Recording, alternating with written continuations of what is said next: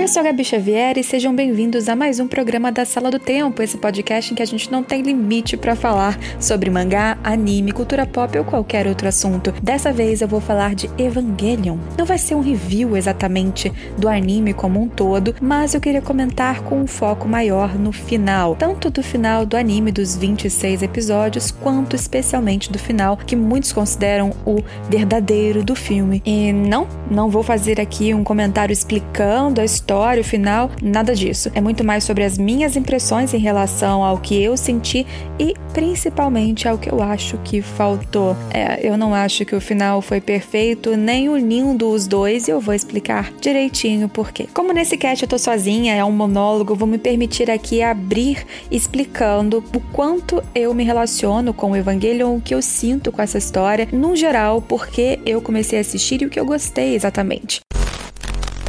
Então, eu comecei, obviamente, aí com o anime, os 26 episódios, e eu não precisei engatar, chegar no episódio 16, de repente as coisas mais bizarras começaram a acontecer para eu me interessar, muito pelo contrário. Eu gostei muito da linguagem diferente, a forma que o anime utilizava muito, ângulos, os enquadramentos mais longe, cenas muito vazias, o personagem sozinho no canto, cores às vezes muito saturadas ou muito brancas, o escuro, o silêncio silêncio, as grandes pausas, a forma de montagem tudo, a linguagem no geral, era muito diferente do que a gente estava acostumado. E não para ser diferente apenas. Cada um desses elementos eu ia assistindo e ia percebendo o quanto eles colaboravam para a gente entender mais da cena do que o que apenas estava sendo dito. O que era mostrado compunha muitas vezes os sentimentos do personagem ou dos personagens ali na tela, muito mais do que era verbalizado. E isso para mim era incrível. Eu que, enfim, principalmente no meu trabalho final da faculdade, no TCC, estudei muito sobre cores cores, símbolos, principalmente cores, eu me divertia muito tentando entender cada uma dessas simbologias. Então, desde o início, eu entendi assim que essas mensagens mais abstratas, mais sobre a construção de fato daqueles personagens, era bem mais importante do que estava sendo dito sobre primeiro e segundo impacto, sobre Evas, anjos e toda a questão ali da humanidade. Mesmo assim, esse pano de fundo, essa construção de mundo, também era muito relevante. Quer dizer, os personagens estão sendo levados muitas vezes por causa desses acontecimentos. E aí vale o contexto, né? Eu já sabia disso, mas eu fiz uma pesquisa sobre todas as entrevistas e declarações possíveis do Hideaki Anno que criou essa história, e ele fala mais de uma vez o quanto aquilo ali é mais um estudo de ser humano e um reflexo dele mesmo ou do que ele sentia achava da sua vida e da sociedade japonesa, principalmente que ele estava inserido, do que realmente uma história de robôs. Na verdade, vamos ser aqui um pouquinho mais justos, mais coerentes. Ele até fala que quando ele começou Evangelion, ele pensou pensou em fazer uma história de robôs de fato, de meca, que era algo que ele estava ali mais acostumado. Só que ele foi se imprimindo muito nessa história, a tal ponto que depois de muitos anos trabalhando com ela, fazia até mal, liberava gatilhos, porque ele tinha depressão, porque ele tinha problemas, ele inclusive se enxergava de diversas maneiras no Shinji, não literalmente, mas nos seus dramas, conflitos, problemas em se relacionar, o quanto ele se odiava, talvez é que eu estou supondo em cima de declarações que ele fez, mas de qualquer maneira, algo que era para ser realmente de entretenimento, logo se tornou muito mais que isso. E aí a gente chega de fato no final, os fatídicos aí episódios 25 e 26 do anime, que realmente,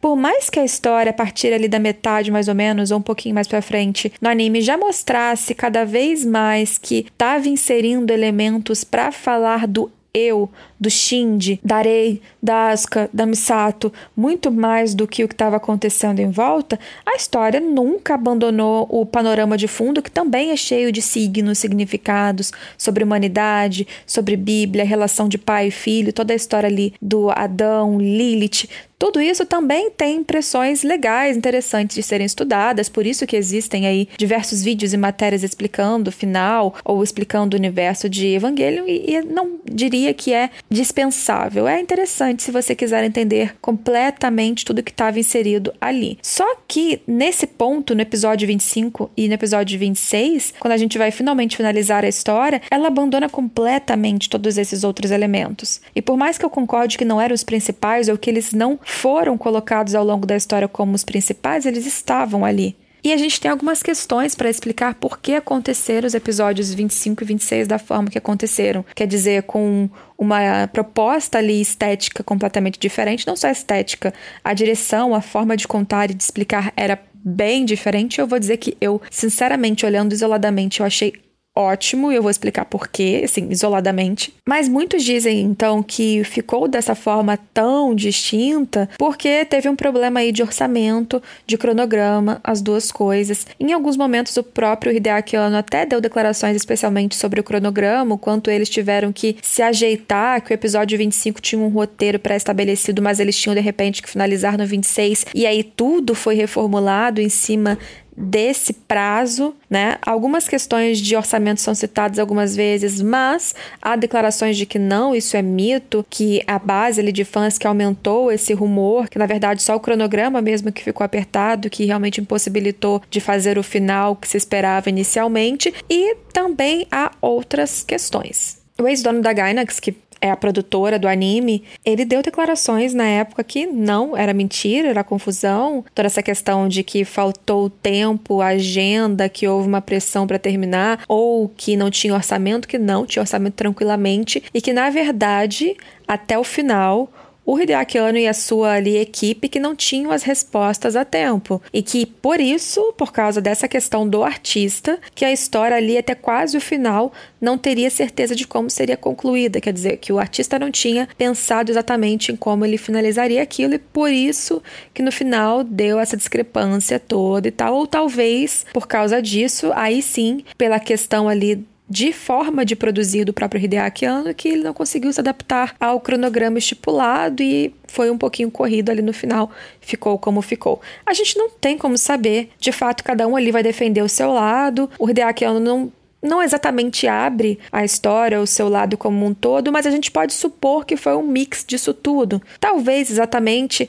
existissem pressões da produtora que não se dava muito bem com o tempo do autor é comum que os criadores de histórias, de animes, de jogos, artistas no geral, tenham às vezes uma forma de produzir que não seja exatamente o que o mercado ou que a empresa em que ele está deseja que ele faça, que é um ritmo mais rápido, que é algo um pouco mais ali pragmático. E de fato, em alguns momentos, várias entrevistas, na verdade, o Hideaki Anno comentava que ele não tinha a história pronta, que ele ia deixando acontecer conforme ele ia criando e escrevendo, e muito do seu estado atual, no momento em que ele estava ali escrevendo tal parte, influenciava no que acontecia ou na forma que ele ia moldando a história passo a passo. Tanto é que, realmente, nos episódios 25 e 26, a gente tem um tom bem diferente, por exemplo, do que acontece no final verdadeiro para muitos do filme The End of Evangelion. O final dos 25 e 26, para mim, já dizendo aqui, ele é muito bom como estudo de personagem. Para mim, por exemplo, se eu vou fazer uma análise de quem é o Shinji, especialmente, ou mesmo da Asuka, de todos os outros ali, né, que basicamente são eles, Rei e Misato bastante focados. Tudo que eu quiser saber deles, já tendo assistido episódios passados, mas ali nesses dois últimos tá tudo explicado. Inclusive tem detalhes a mais, especialmente ali das meninas, porque você sabe mais do passado, como elas chegaram até ali e tem uma delicadeza muito grande. As palavras que são colocadas na tela ou as palavras que aparecem em silêncio no meio das falas ditas dos personagens, os personagens que verbalizam o que eles querem dizer para os outros, mas aí tem uma palavra embaixo ou uma fala um pouquinho mais baixa, mostrando que eles realmente querem dizer. Toda a montagem, por mais que cause realmente estranhamento, porque ela é muito mais simbólica do que literal, é algo ali realmente mais retratando talvez o inconsciente, as sensações, os signos, os símbolos do que a pessoa está realmente vivenciando, de quem ela é, é muito discrepante em relação a como era a linguagem anterior, mesmo que fosse diferenciada. Mas como proposta, de mostrar quem são os personagens e finalizar, para mim foi ótimo. Não fica nenhuma ponta solta nesse sentido. E mais que isso, a mensagem é muito boa. A gente chega nesse final então e o Shinji, tudo bem, ele não se torna perfeito. É impossível que alguém chegue que seja numa sessão de terapia, uma sessão de conversa em grupo com os amigos e consiga observar uma conclusão, o quanto está equivocado, o quanto pode melhorar, no que ele pode melhorar e sai de lá perfeito nunca mais erra. Não, isso é impossível possível. O Shinji, todos nós vamos errar e vamos sair de otimismo para pessimismo e cambalear nessas duas sensações e tudo que há nesse meio cinza delas o tempo todo, natural. Mas a mensagem final é bonita, porque o Shinji passa por uma sessão de autoconhecimento enquanto ele percebe que ele não se enxergava da maneira verdadeira. Ele se enxergava pelo seu viés, ao mesmo tempo em que ele criava barreiras para não se machucar e acabava machucando os outros, de quem ele tanto cobrava amor, atenção, mas por quem ele mal dava atenção a ele mesmo, quer dizer, ele enxergava muito os seus próprios dramas sem entender que os outros tinham as suas próprias inseguranças, seus próprios medos.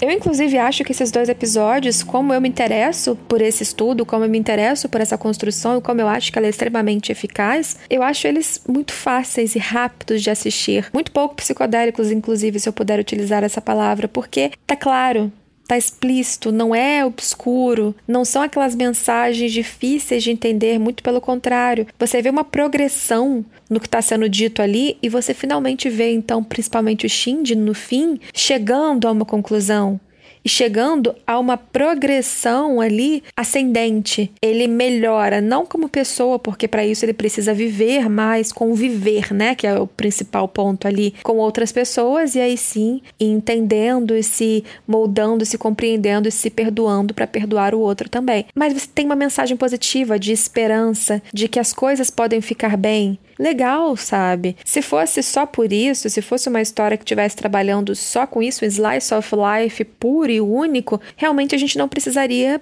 reclamar de mais nada. A história tá terminada ali, perfeito. Só que ainda assim, por mais que haja pessoas que dizem, eu concordo, que não era o principal, toda a mitologia e história dos anjos, de Adão, de Lilith, do projeto de instrumentalização humana, do que aconteceu com todos os seres humanos antes do projeto ser colocado em prática, não há defesa da história que justifique não se explicar o panorama geral da sociedade para além desses quatro personagens.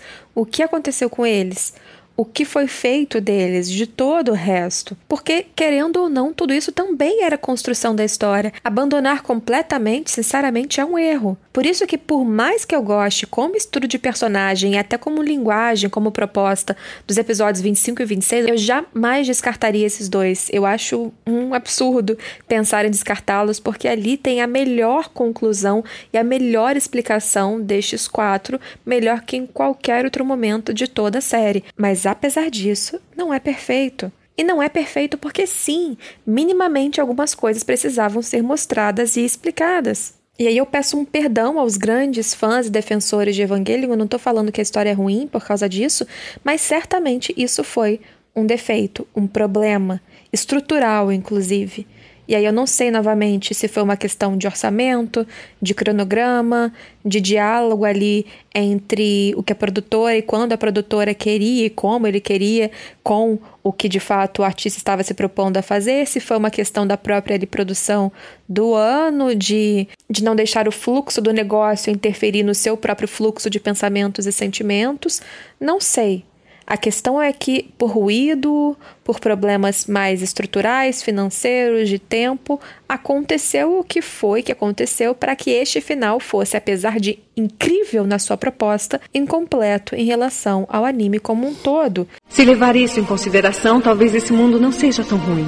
A realidade pode não ser ruim, mas eu ainda posso me odiar.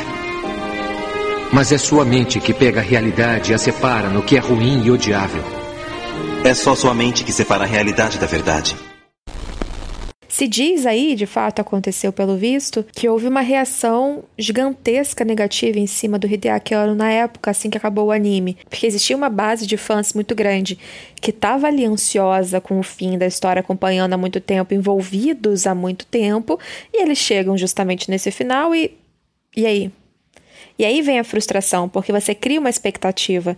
Eu não acho que toda a história que você está assistindo ela precisa te dar uma recompensa positiva, um final bom ou fechar todas as pontas e todas as respostas que você queria ter. Às vezes, algumas coisas precisam e podem ficar livres aí à sua interpretação. Cada um vai ter a finalização que lhe couber melhor de acordo com o que sentiu, com o que interpretou, mas precisa ter um mínimo de embasamento, de demonstração do que aconteceu de acordo com o que você criou anteriormente. Não dá para você fazer toda uma mitologia por mais que ela não seja o foco, isso é claro, né? Quando a gente está vendo até as batalhas dos Evas, a gente tem muito mais o enquadramento, o enfoque no piloto ou na piloto, no que ele está pensando, sentindo, as suas dificuldades, do que na batalha em si. Isso é claro. Em todo momento que a gente tem alguma ação, algum conflito, realmente o conflito pessoal é muito maior do que o militar ou pelo menos o enfoque daquilo, mas você tem o militar também. Você tem também essa questão de defesa da humanidade, de terceiro impacto talvez chegando. E aí? Como isso aconteceu? A gente compreendeu que o plano de instrumentalização humana foi um sucesso, deu certo, está acontecendo, Shinji está ali no foco, beleza. Mas e aí? E o resto? Essa sensação de vazio criada nos fãs era altamente previsível. Claro que não justifica a reação que parece que aconteceu de pessoas mandarem cartas xingando, ameaçando de morte, aquela reação muito nervosa que a gente já conhece aqui no Brasil dos nossos otakus, né? Então dá para imaginar. Mas a reação negativa por si só, a desaprovação, é normal. E sabe o que acontece? As pessoas estão tão ali fervorosas esperando algumas explicações que não são dadas em nada, né? Nada é dito nem minimamente, que elas até ignoram o quanto os episódios 25 e 26 não são invalidados, não devem ser invalidados por causa do que não foi dito. Porque, como eu disse, pela sua proposta, pelo que ele apresenta, eles, né, para mim são episódios muito bons. Na verdade, eu diria que praticamente perfeitos para o que eles foram feitos. Só que só isso não conclui a história. Ou pelo menos, para que fosse assim a conclusão, bastava um episódiozinho ali antes desses dois últimos finais para explicar um pouquinho do que aconteceu. Na verdade, eu diria nem precisava de tantos detalhes, de tanto aprofundamento. Só mostra o que aconteceu um pouquinho antes, um pouquinho de explicação para toda a mitologia que foi criada, para todo o drama e mistério que foi colocado em cima desses anjos e tudo mais, porque você precisa. É uma questão de roteiro, de fechamento de roteiro. É necessário. Mais uma vez, eu sei que o foco do ano nunca foi esse, ou pelo menos desde logo o início não era mais apenas uma história de robôs. Eu sei que ele se colocava muito naquela história. Ele, inclusive, fala disso. É interessante que ele comenta em entrevista que o seu objetivo com Evangelion era trazer de volta o orgulho das pessoas que faltava nele, que faltava nos japoneses, que ele esperava que a história pudesse despertar novamente esse orgulho ou mostrar como as pessoas podem fazer isso, o que casa, né, com o que ele fez no final mais otimista de fato desses episódios do anime, mas que o público-alvo era de pessoas especialmente de 30 anos ou mais. E aparentemente, hoje talvez sim, né? Porque o público envelheceu, mas aparentemente naquela época não foi só esse público. Teve muita ali quantidade de jovens que assistiram e jovens que pareceriam talvez até um pouquinho com a construção ali do Shinji que se enfureceram porque eles tinham expectativas. O Ano comenta isso em entrevista, que o público de anime seria majoritariamente de jovens garotos que eles estão acostumados a receber tudo o que eles querem na história, que a história é feita para eles, que as expectativas deles são sempre cumpridas. E por isso que quando eles têm um pouquinho, aí sou eu falando, né?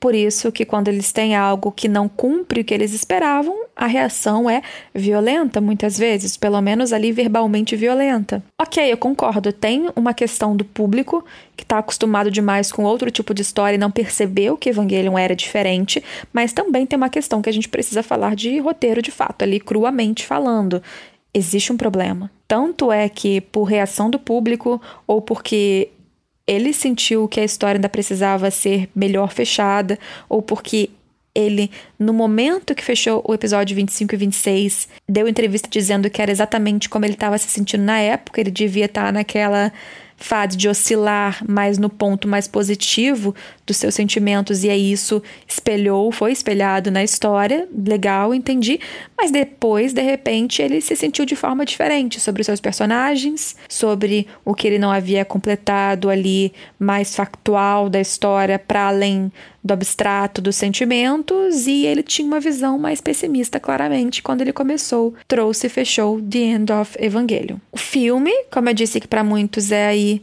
o final verdadeiro, e que ele já começa com uma cena extremamente polêmica, e eu tenho diversas questões com esse filme.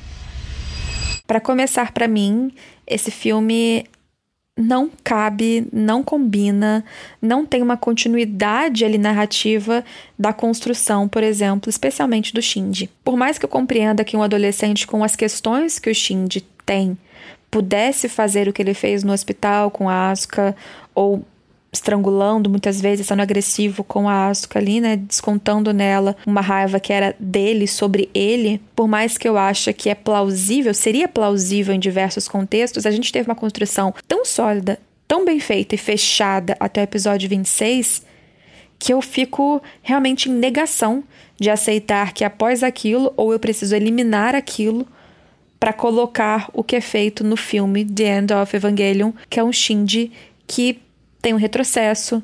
O Shinji que a gente vê até mesmo no episódio ali 25 ou 26, não me lembro qual dos dois, que ele tem uma raiva dentro dele, uma raiva das pessoas que não correspondem da maneira que ele gostaria, mas ele na hora de agir, ele é passivo. Ele não tem realmente essa vontade de extravasar nem sequer quando ele é confrontado. Quando o Todd vai e dá um soco na cara dele, quando ele recebe um soco na cara de um colega que ele nem sequer conhecia, mas que desconta nele a raiva do que aconteceu com a sua irmãzinha, que se machucou por causa de uma batalha justamente entre um anjo e o Eva do Shinji. Ele recebe o soco e ele não reage. Ele talvez naquela hora tivesse com raiva, tivesse ali sentindo coisas terríveis, ele pudesse ter dentro dele o ímpeto de reagir agressivamente, mas nem depois, quando falam, olha aqui, desconta o soco em mim porque eu estava errado, ele consegue fazer, mas ele precisa ser muito impulsionado, ele precisa ser muito ali pressionado para ter essa atitude. E mesmo assim, ele não demonstra raiva por si só. Ele faz porque, como Shinji sempre fez muito bem, ele obedeceu. Ele seguiu uma ordem. Então, a gente abrir o filme com ele fazendo aquilo, extravasando, saindo de um Shinji que não tinha qualquer impulso por ele mesmo, que simplesmente seguiu o que o outro falava e faz algo nojento, abominável em cima de uma pessoa que não tem nada a ver com aquilo. Eu entendo, muitas pessoas têm raiva do Shinji por causa desse momento. Mas eu tenho raiva, na verdade, do momento que para mim não faz absoluto nenhum sentido com o que foi construído até então. Existe um buraco. Existe um gap. De onde aquele Shinji pulou para esse ponto? Me causa um desconforto, porque na verdade, para mim, aquele não é o Shinji que foi finalizado tão bem no episódio 26. Não é. Há tantas verdades quanto há pessoas. Mas só há uma verdade que é sua, formada do seu ponto de vista. É uma percepção revista que o protege da verdade torcida. É verdade, e é possível ter uma perspectiva que seja pequena demais. Mas as pessoas só podem ver as coisas com a perspectiva que escolhem. Para mim, claramente, como Evangelion sempre foi ali muito reflexo e a impressão do que o próprio Hideaki Anno estava sentindo, e até vendo ali as entrevistas dele mais à época do filme, depois da fase mais positiva da conclusão do anime, a gente vê que ele começa a ver Evangelion como algo sombrio, Talvez porque a sua vida estava, a sua visão da vida era mais sombria naquele momento. E muitas pessoas acham que o filme é uma resposta à resposta negativa dos fãs sobre o final do anime, e eu acho que talvez não conscientemente.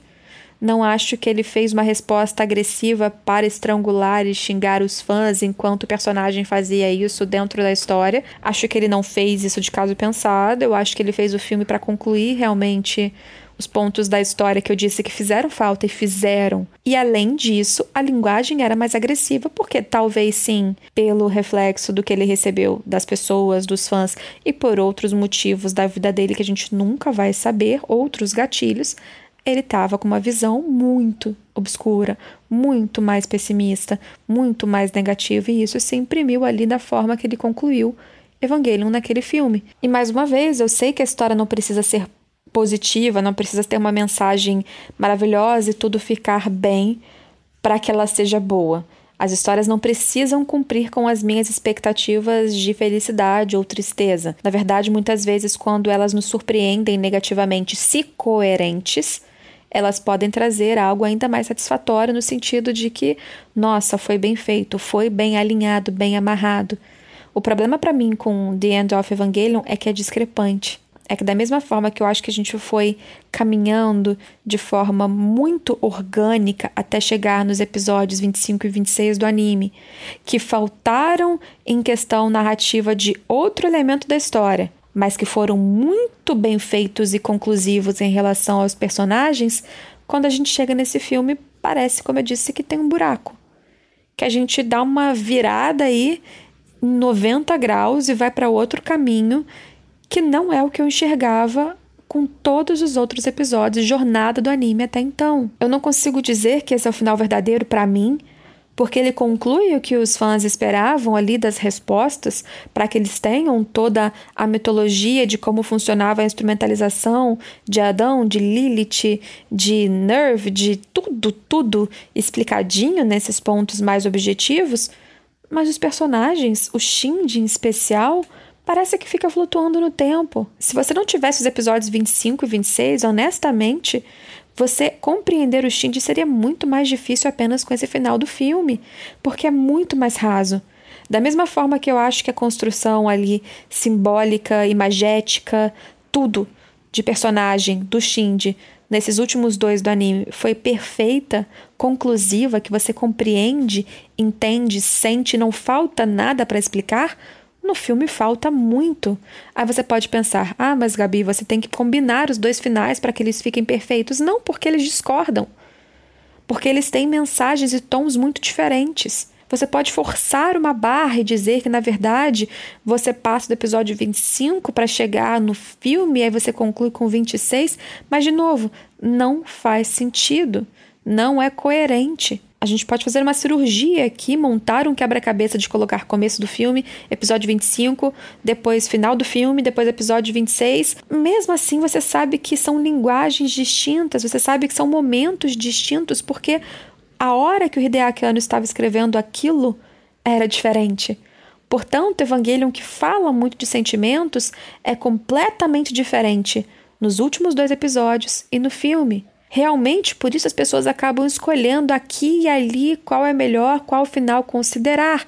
E eu vou me dar essa liberdade, principalmente, aqui usando o argumento do próprio Hideaki Anno e também uma entrevista que diz que Evangelion não tem que ter, não precisa e não terá nunca, pelo menos segundo ele, vindo dele oficialmente, um manual, um guia de como entender, de como assistir, do que é isso ou aquilo que ele inclusive acha, ele não usa a palavra errado, mas que ele não acha aconselhável você ir procurar a resposta no outro do que você compreendeu de Evangelion, dos acontecimentos, porque a resposta tem que vir de você. E para mim isso faz muito sentido. Ele fala: monte o seu próprio quebra-cabeça. Aqui o Evangelion é um quebra-cabeça, monta você, de acordo com o que faz sentido. E aí, para mim, me dá o conforto e a liberdade de dizer que eu prefiro utilizar ali, beleza, os pontos mais objetivos do que aconteceu fora da mente do Shinji, do projeto de instrumentalização humana, o que é explicado no filme,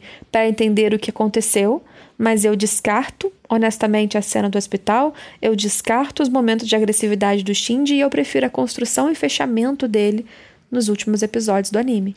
Me dá um conforto maior, a mensagem é mais positiva, o que é um plus a mais, mas me dá a sensação de que realmente completou. Faz sentido, é coerente. Como eu gosto, inclusive, de estudar personagens de diversas histórias, para mim ali é um prato cheio e perfeito para eu fazer isso. O filme me dá uma insegurança, o filme sai dessa minha sensação de que foi algo realmente bem feito. Ali a gente tem estabilidade. E não só uma instabilidade emocional do próprio autor que está impresso na obra, mas uma instabilidade narrativa. Portanto, não, para mim o filme também não é um final perfeito. Eu diria, inclusive, que apesar de incompleto, eu prefiro o final do anime, porque na sua proposta ele foi bom, ele peca e falha, porque ele não termina uma história que ele precisava terminar, sim, mas o filme para mim é uma tentativa ou uma nova fase de contar essa história do autor, do artista, mas que era muito confuso, talvez porque os seus sentimentos naquela época eram mais conflituosos e isso se refletiu para uma narrativa que para mim é muito inferior ao que a gente tinha antes. Nisso tudo, eu não quero dizer que Evangelion é ruim ou que tem um final absolutamente terrível. Não, como eu disse aqui, eu acho que já pontuei bastante o que eu gosto ou não de ambos os finais feitos. Mas certamente para mim não é perfeito. A gente pode fazer uma ginástica mental, como eu falei, uma cirurgia plástica nos dois finais para achar aqui uma forma de combiná-los e trazer as respostas, dizer que isso estava planejado desde o início, mas é claro que o primeiro final sofreu com alguma questão ali de organização, seja por parte da produção, seja por parte da produtora ou ambas as coisas. E aí ele sofreu porque naturalmente ele deixou um vazio em um plano, em um conceito, em uma questão ali narrativa da história que precisava ser melhor estruturada e finalizada, especialmente, mas o filme também ele sofreu com o momento talvez que ele foi feito e ele, por mais que seja talvez mais de entretenimento, porque tem ação, tem sangue, tem morte, tem a explicação que faltou para as pessoas e por isso talvez muitos gostem desse final. Ele não tem a parte subjetiva e a parte de construção e finalização de construção de personagens que é tão interessante no anime. O vazio do espectador ali, do otaku médio que o Hideaki Anno ali descreveu, é completo, é preenchido, mas o resto do que eu acho que foi a parte mais bem feita e mais pensada e mais interessante de Evangelion cai por terra abaixo. Assim, não vou dizer que é um completo fracasso.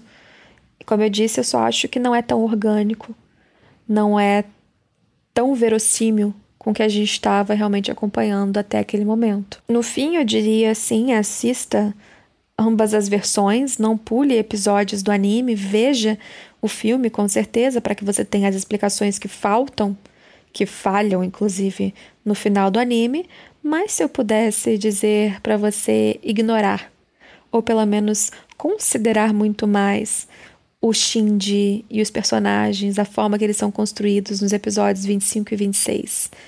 Isso seria o maior conselho a dar aqui. Porque ali você consegue não só ter fala sobre o personagem principal, sobre Misato, Rei e Asuka, mas também mensagens importantes para você, para a própria sociedade, para como você precisa se enxergar antes de enxergar o outro. Você nunca aprendeu a lidar com o medo do que os outros pensam de você, por isso você os evita. Mas os outros não me odeiam?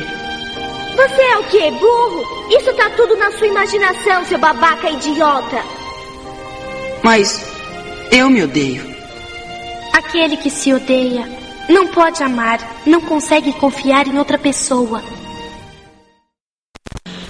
Aquelas mensagens, apesar de serem extremamente positivas, elas não são ali realmente tão utópicas assim. Porque, como eu disse, não é uma mensagem de meu Deus, agora o Shinji mudou, é outra pessoa, você pode ser outra pessoa também. Não. É como você como o Hideaki Anno também deu entrevistas na época, como você pode, assim como esses personagens doentes, quebrados, cheios de defeitos, continuar avançando, continuar seguindo, continuar tentando e continuar aprendendo.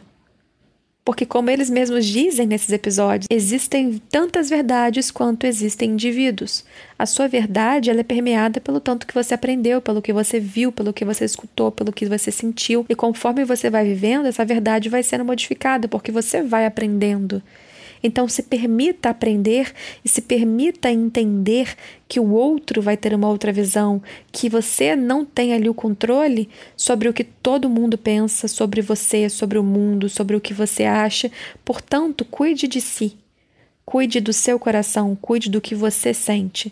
Como você pode gostar do outro e das outras coisas se você não consegue se perdoar primeiro? É Perfeito, gente, olha isso. Você consegue ter uma explicação de todos enquanto você tem ainda mensagens que podem casar exatamente com o que você está sentindo. Eu compreendo completamente quem gosta de Evangelion porque tem um lado positivo extremamente bom para mim nessa finalização e nessas mensagens, mas eu também entendo muito quem não gosta do fim ou não compreende o fim ou porque está esperando as explicações de todos esses signos que são ali levados pela mitologia da criação dos humanos, dos anjos e tal, e isso é uma falha gigantesca em não explicar literalmente, tá? Mas em não finalizar no anime, mas Eu fico com um grupo, se é que existe esse grupo tão bem assim desenhado, daqueles que ficaram frustrados assim que assistiram o final sendo anime, foram atrás do filme que já existia quando eu fui assistir, esperando que lá fosse então o verdadeiro final, e ao assistir o final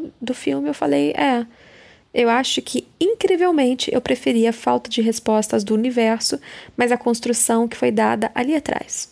Essa é a minha relação com o final de Evangelion, com os finais, o final verdadeiro, o final original, o final mal feito, o final mais bem pensado, não sei, chame como você quiser. A minha resposta é um pouquinho menos complexa do que a construção dessa história. Eu só acho que, honestamente, você pode ir atrás de todos os significados do universo, de tudo que significa cada uma dessas coisas, porque eu acho que é interessante. Eu mesma fui atrás de alguns textos depois de assistir, porque eu queria saber se eu entendi tudo, e de fato alguns detalhes ali em alguns easter eggs eu não tinha conseguido capturar. E com isso a gente finaliza mais um podcast aqui da Sala do Tempo e a gente se vê em todos os outros programas. Espero vocês aqui.